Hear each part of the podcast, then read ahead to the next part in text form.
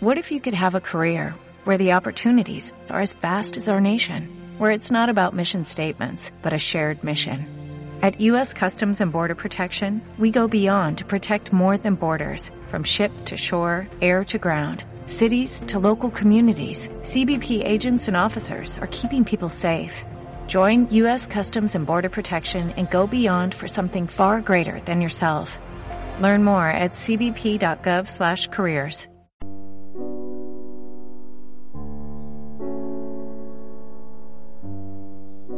Desde mi púlpito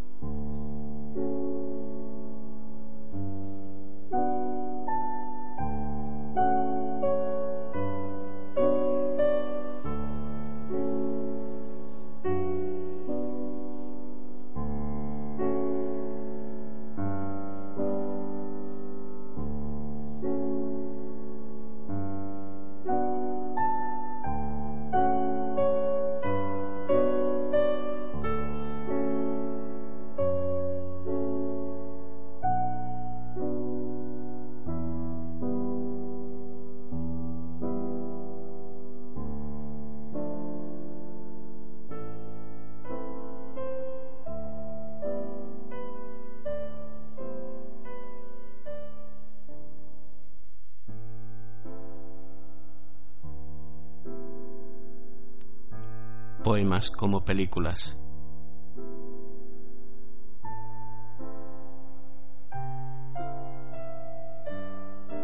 Es fácilmente constatable que las distintas disciplinas artísticas se desarrollen en el plano que se desarrollen, casi nunca funcionan de manera separada. En el mundo creativo existe una especie de retroalimentación entre todas las formas de arte. Unas y otras sirven a la vez de creaciones y de estímulo en forma de inspiración para las otras. Elijamos la disciplina que elijamos, siempre nos toparemos con al menos otra que tendrá una influencia sobre la principal. Puede ser que sea la música la disciplina con mayor capacidad para aliarse a las otras artes e inspirarlas. No hay duda de que la música sirve de alimento a casi todas las demás artes pintores, escultores, arquitectos, escritores, no ocultan la fuerte influencia que les supone la música y cómo ésta les llega a inspirar en su propia labor creativa. La música puede llegar a ser, diría yo, incluso complementaria en ciertas circunstancias a esas otras disciplinas. La pintura, como la música, ha servido también para inspirar creaciones literarias e incluso no pocas veces musicales. La arquitectura ha inspirado a músicos y la literatura ha inspirado a pintores y músicos. Y hay ejemplos en la cinematografía que unen tres o más disciplinas artísticas. Y así podría seguir hasta el infinito, intentando desentrañar relaciones tan intrincadas entre artes que sería difícil saber dónde empieza una y dónde acaba la otra. Solo prestando atención a una relación a la vez podremos iluminar cualquiera de esas asociaciones. Bajo esa máxima, aplicar el foco sobre la curiosa y fértil relación entre poesía y cine. Cómo un poema puede ser la base de una película, su motor, o cómo puede influirla, o cómo, en otros casos, la enriquece decisivamente dejaré a un lado la relación en el otro sentido, es decir, cómo influencia el cine a la poesía, porque también hay muchos casos de esa relación en ese sentido, la poesía y el cine. La relación de ambas puede ser más o menos intensa, pero me inclino a pensar que la inclusión de un poema en una película no suele ser baladí. De hecho, no he encontrado película donde se nombre un poema en el que ese poema no tenga que ver con todo el argumento de la película, o al menos que esté relacionado no con una parte de la trama, sino con todo el argumento. Es como si el mismo poema, más que parte del guion, hubiera sido precursor de toda la trama. En otras palabras, que el guionista se hubiera visto inspirado por él para construir todo lo demás, y no al revés y que después lo ha colocado entre los diálogos o en el título como si la asociación hubiera sido al contrario. Y eso tiene que ver con la fuerza que tienen los poemas y la profundidad que suelen esconder. Hoy, desde mi púlpito, hablaremos de poemas que son, por alguna razón, parte esencial de alguna obra fílmica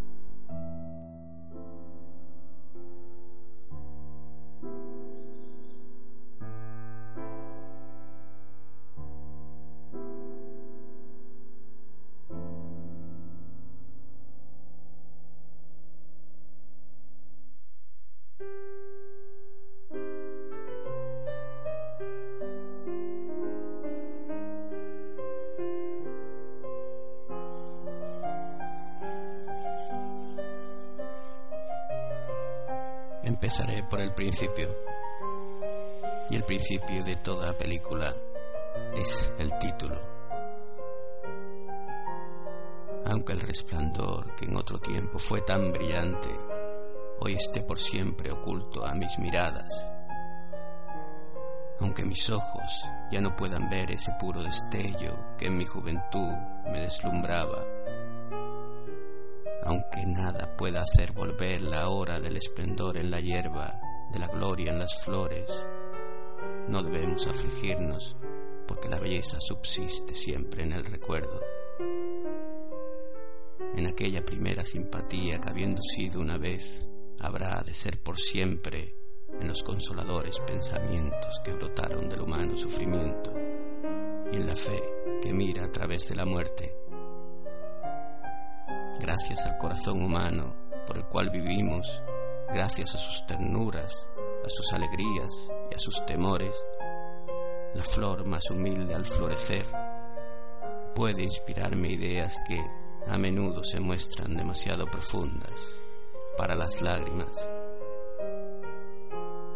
Este poema, llamado Oda a la Inmortalidad de William Wordsworth, me parece que no solo es la fuente de donde se entresaca ese esplendor en la hierba que da título a la película de Elia Kazan, más me parece que cuando Natalie Wood lo recita, da sentido a todo lo que hemos visto.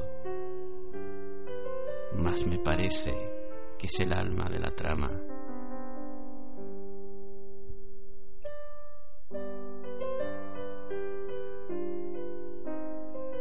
Elisa vida mía es una película de Carlos Saura que cuenta la relación entre un padre y su hija.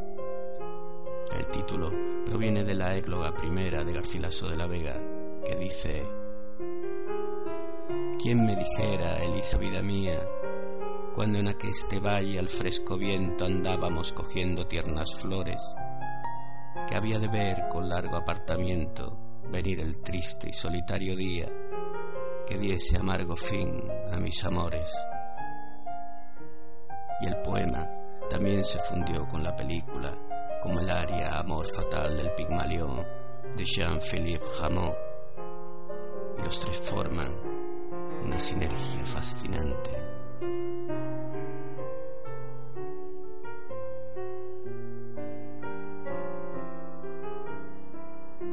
En El pájaro de la felicidad de Pilar Miró hay un momento esencial de la película en la que la protagonista se siente profundamente identificada con un poema de Ángel González. Como en la vida real, da la sensación de que damos más valor a un poema en función de cómo se adecua al momento exacto que nosotros estamos viviendo. La sincronicidad, la oportunidad, el momento justo en que el poema que leemos y el curso de nuestras vidas coinciden de manera prodigiosa. El poema de Ángel González se llama palabras casi olvidadas. En ocasiones, el corazón se siente abrumado por la melancolía y el pensamiento llegan viejas palabras leídas en libros olvidados. Felicidad, misterio, alma, infinito. Es la tarde que mete sus uñas venenosas en el sombrío cuerpo del olvido y fluye hacia la noche llevándose en la boca algún gesto borroso, una canción perdida, la desteñida cinta que no pudo atar tantos recuerdos. Pero no. En esta hora, la nostalgia no viene del ayer, sino del ahora mismo, del solo hace un instante que estabas a mi lado, rasgando con tus dientes de niña la penumbra, rompiendo la raíz de mi tristeza y alzando en su lugar un árbol de alegría. La claridad evanescente, como un animal incierto, salta, quizá en busca de ti, por la ventana de la alcoba, donde mi rostro abandonado intenta penetrar en lo oscuro. Nada tras de la sombra, sino sombras. Tras de ti misma, tu ausencia se dibuja como una nada pavorosa. El tiempo que debo estar sin ti es la aguda herramienta que el destino utiliza para cerrarme el paso a la esperanza. Añorar el futuro que no existe es aceptar la vida despojada de sus días mejores. Y vivir es igual que haber vivido, suponga por desgracia estar ya muerto. De esa forma, porvenir y pasado se confunden y el tiempo no sucede y uno existe sin recuerdos ni afanes, igual que un Dios pequeño y miserable que no tiene memoria, porque todo para él está presente como esas viejas palabras felicidad, misterio, que hoy vuelven a mis manos desde cuándo, y que ahora escribo, alma, sin vergüenza para ti, porque tuyo es todo lo que pienso infinito, y lo será por siempre, hasta donde los límites de mi fe alcanza.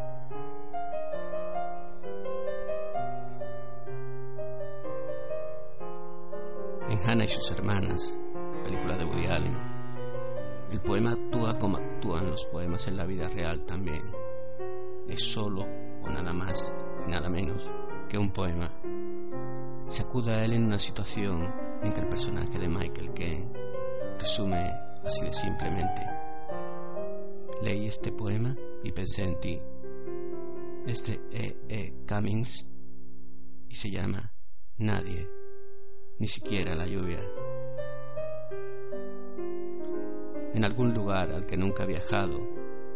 Felizmente, más allá de toda experiencia, tus ojos tienen su silencio.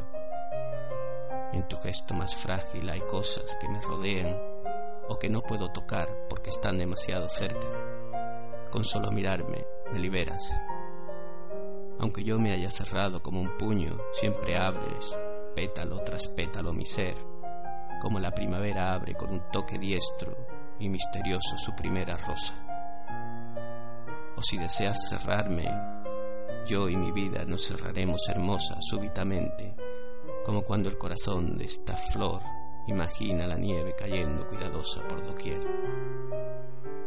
Nada hayamos de percibir en este mundo igual a la fuerza de tu intensa fragilidad, cuya textura me somete con el color de sus campos, retornando a la muerte y a la eternidad con cada respiro. Ignoro tu destreza para cerrar y abrir, pero cierto es que algo me dice que la voz de tus ojos es más profunda que todas las rosas. Nadie, ni siquiera la lluvia, tiene manos tan pequeñas.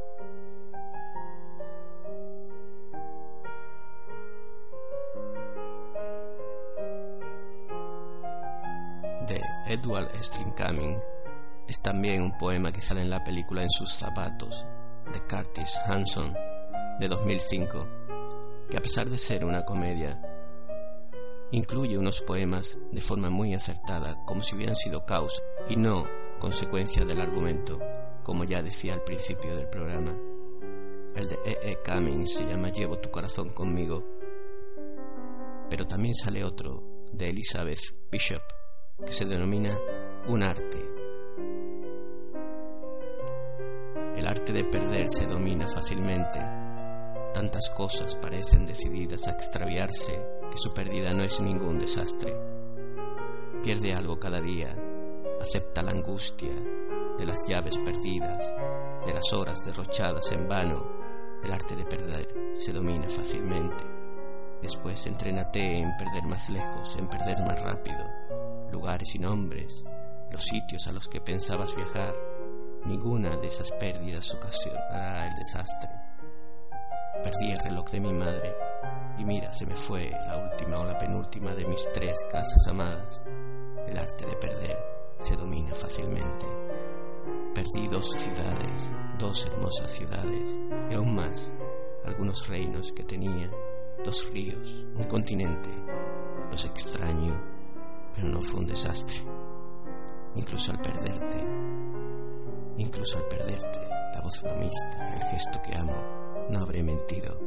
Es indudable que el arte de perder se domina fácilmente. Así parezca, escríbelo, un desastre.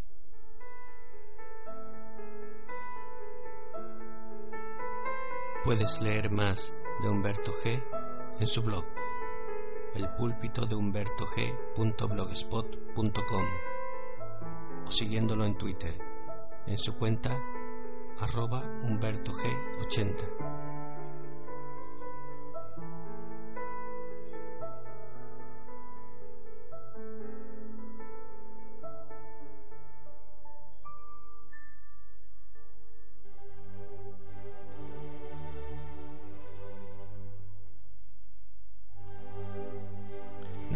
De la ley de Jim Jarmusch, que no lo parece, está lleno de recitados también de Walt Whitman o de Robert Frost. Este último es el camino no elegido. Y dice así, dos caminos se bifurcaban en un bosque amarillo y apenado por no poder tomar los dos, siendo un viajero solo, Largo tiempo estuve de pie, mirando uno de ellos tan lejos como pude, hasta donde se perdía en la espesura. Entonces tomé el otro, imparcialmente, y habiendo tenido quizá la elección acertada, pues era tupido y requería uso, aunque en cuanto a lo que vi allí hubiera elegido cualquiera de los dos. Y ambos esa mañana yacían igualmente o había guardado aquel primero para otro día. Aun sabiendo el modo en que las cosas siguen adelante, dudé si debía haber regresado sobre mis pasos. Debo estar diciendo esto con un suspiro de aquí a la eternidad. Los caminos se bifurcaban en un bosque y yo, yo tomé el menos transitado. Y eso hizo toda la diferencia. Y efectivamente aparecen dos caminos en la que los protagonistas de la película deciden separarse ya al final y tomar cada uno el suyo. En la película Lemmy contra Alphaville, de cuando Jean-Luc Godard hacía buenas películas, aparece un extracto de un poema recitado por la protagonista. Es un poema de Paul Edward que aparece incompleto como a ráfagas tes yeux, tes mains, tes lèvres, nos silences, nos paroles. La lumière qui s'en va, la lumière qui revient. Un seul sourire pour nous deux. Par besoin de savoir, j'ai vu la nuit criait le jour, sans que nous changeons d'apparence. Ô bien-aimé de tous et bien-aimé d'un seul, en silence ta bouche a promis d'être heureuse. Le cœur n'a qu'une seule bouche. Toutes les choses au hasard, tous les mots dits sans y penser, les sentiments à la dérive, les hommes tournent dans la ville. Le regard, la parole et le fait que je t'aime. J'allais vers toi, j'allais sans fin vers la lumière. Si tu souris, c'est pour mieux m'envahir. Les rayons de tes bras entr'ouvraient le brouillard. tu voz, tus ojos, tus manos, tus labios, nuestro silencio, nuestras palabras, la luz que se va, la luz que vuelve, un único sonreír para nosotros dos, sin necesidad de saber. He visto la noche crear el día sin que cambiemos de apariencia. Oh, bien amada por todos, bien amada por uno solo. En silencio tu boca prometió ser feliz. Todas las cosas al azar, todas las palabras dichas sin pensar, los sentimientos a la deriva. Los hombres vagan por la ciudad, las miradas, la palabra, el hecho de que te amo. Iba hacia ti, iba hacia la luz. Si sonríes, es para invadirme mejor. Los rayos de tus brazos perforan la niebla.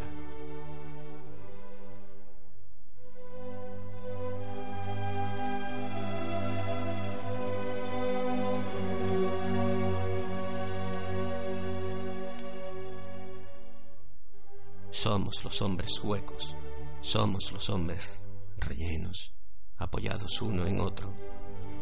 La mollera llena de paja hay, nuestras voces resecas, cuando susurramos juntos, son tranquilas y sin significado, como viento en hierba seca o patas de rata sobre cristal roto, en la bodega seca de nuestras provisiones.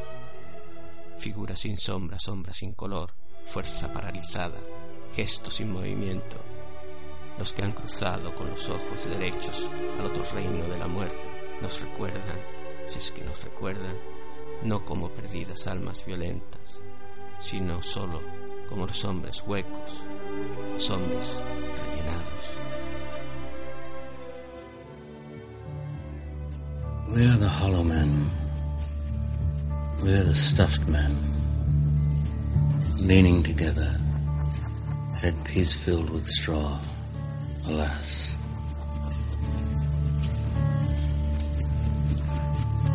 Dried voices when we whisper together are quiet and meaningless as wind in dry grass. Or rat's feet under broken glass in our dry cellar. This is the end, beautiful friend.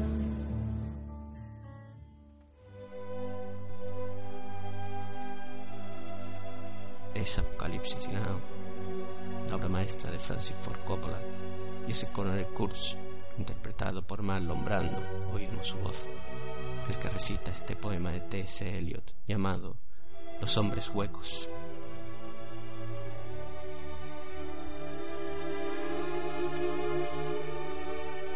No está claro que el monólogo final de Roy Blatty en Blade Runner provenga del poema de Arthur Rimbaud, como se ha sugerido, pero sí hay que reconocer que quizá haya alguna influencia.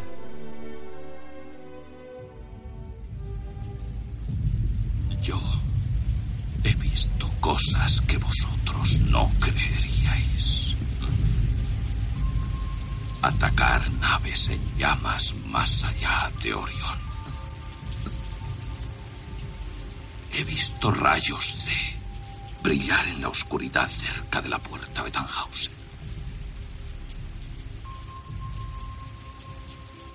Todos esos momentos se perderán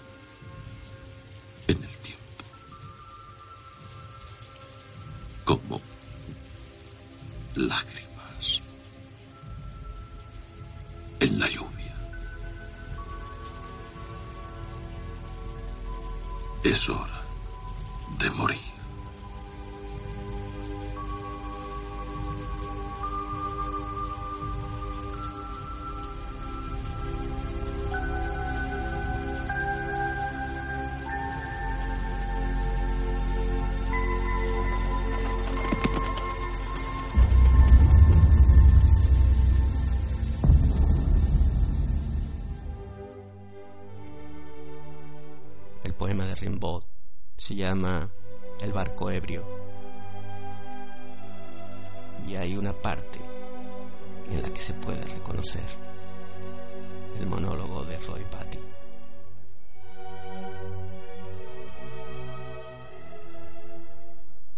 He visto las resacas, la tormenta sonora, las corrientes, las mangas, y de todos el nombre, cual vuelo de palomas a la exaltada aurora, y alguna vez he visto lo que cree ver el hombre. Yo he visto al sol manchado de místicos horrores, alumbrando cuajados violáceos sedimentos, cual en dramas remotos los reflujos actores lanzaban en un vuelo sus estremecimientos. Pero es quizá un leve recuerdo, ya que poco tiene que ver el fondo del poema de Rimbaud con el monólogo de Batty, al que por cierto dice que fue el actor Rutger Hauer el que agregó el poético todo eso se perderá como lágrimas en la lluvia. Cuando recordamos el club de los poetas muertos del australiano Peter Wire, casi sin poder evitarlo se nos viene a la imagen de la clase del profesor que interpreta a Robin Williams, todos subidos a los pupitres recitando a Walt Whitman, Oh capitán, mi capitán. En esta película la poesía no es un recitado o la fuente donde el guionista se basa para construir la historia. A pesar del poema de Walt Whitman que todos recordamos, la historia está construida sobre la poesía como conjunto, como idea. En la película la poesía lo es todo, fondo y forma, relacionándole todo con la forma de vivir, que genera entusiasmo y cierta envidia por el profesor y por los alumnos.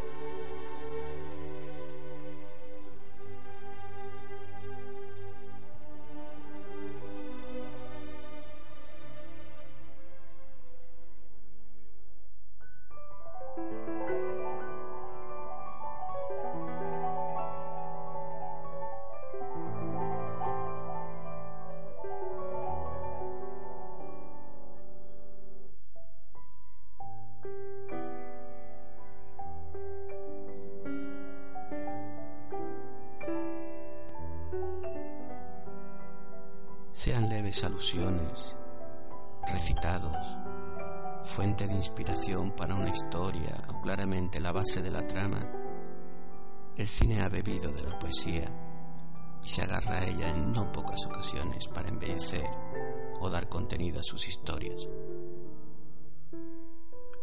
A pesar de todo lo dicho, puede ser que la alusión más cargada de sentido que haya existido en el cine acerca de la fuerza de la poesía se haya producido en una película que no tiene un trasfondo poético, precisamente. Espartaco de Stanley Kubrick.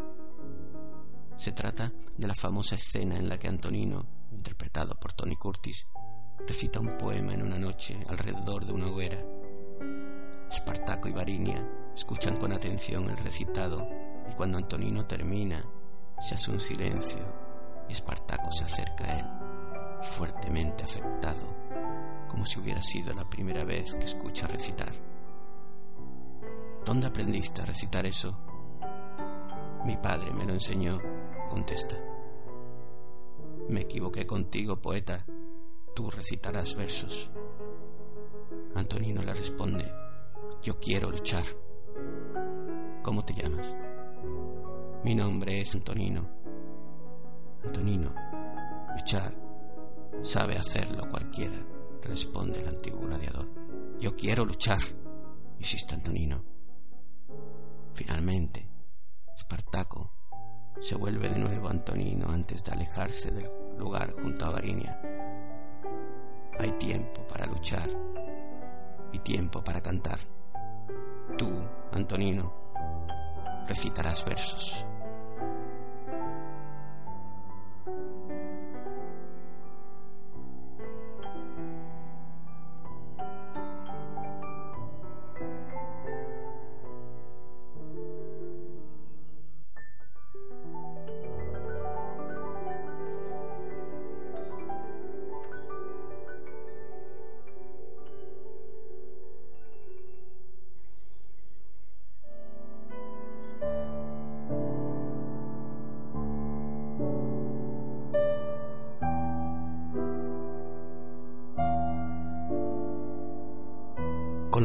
La